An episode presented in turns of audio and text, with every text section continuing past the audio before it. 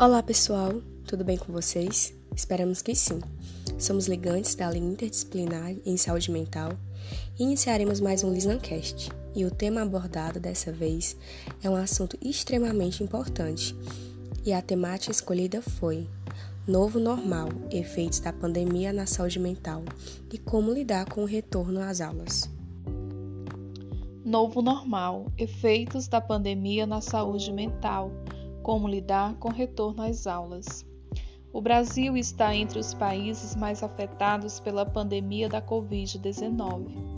Os efeitos da pandemia variam amplamente e incluem desde impactos diretos na economia até efeitos indiretos na aprendizagem de crianças em idade pré-escolar. Infelizmente, a pandemia atingiu os grupos de pessoas mais vulneráveis, aumentando as desigualdades já existentes, como a falta de acesso à tecnologia, onde suportam o maior peso do trabalho doméstico.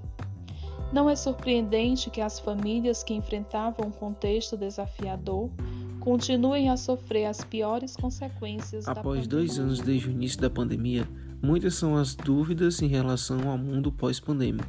Entre as inúmeras recomendações, para evitar a propagação do coronavírus, a principal foi o isolamento social. Essa medida de prevenção provocou diversas mudanças no cotidiano das pessoas, que acabou trazendo transtornos também à saúde mental da população, gerando inúmeras consequências e traumas, desde uma leve ansiedade até mesmo graves crises depressivas. Quando se fala na pandemia da Covid-19, automaticamente nos vem à mente um contexto caótico e gerador de consequências. Uma pesquisa nacional realizada pelo Instituto de Tecnologia IPEC, a pedido da Pfizer, mostrou que os jovens foram os mais afetados por problemas mentais durante a pandemia. Na educação, os impactos são preocupantes, não somente em relação à aprendizagem, mas também quanto ao número de crianças e jovens que abandonaram os estudos. Apesar das atividades escolares buscarem o retorno à normalidade, os estudantes que chegam às escolas agora são diferentes daqueles que foram para casa no início da pandemia. Com o distanciamento social, a privação de relacionamentos interpessoais afetou não somente a saúde mental dos jovens, mas também as competências a eles relacionadas, como respeito, empatia e confiança. Desse modo, essa população foi impactada por uma razão muito simples: os adolescentes foram privados do relacionamento interpessoal. Outros atributos de socialização que podem ter sido prejudicados são saber se aproximar para se apresentar para alguém desconhecido, ser assertivo, se posicionar, perceber emoções positivas e se entusiasmar. Esse aprendizado pode ser recuperado, assim como os conteúdos curriculares, desde que haja um direcionamento para isso. Ainda que os alunos estejam ávidos pela interação social, ela gera muitas incertezas que podem causar Dessa ansiedade. forma, é importante cuidar da saúde mental dos jovens, principalmente com o retorno das aulas presenciais.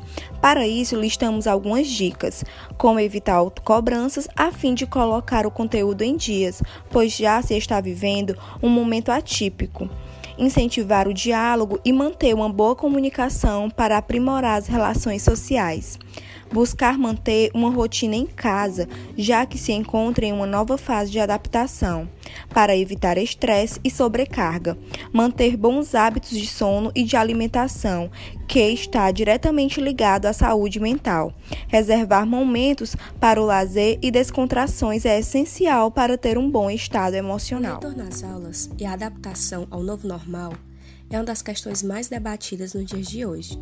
Assim, é preciso ter um olhar mais cuidadoso agora que estamos socialmente vivendo um momento inesperado. E apesar da ansiedade para que tudo volte a ser como antes, é preciso reconhecer que estamos aprendendo a conviver com o novo normal.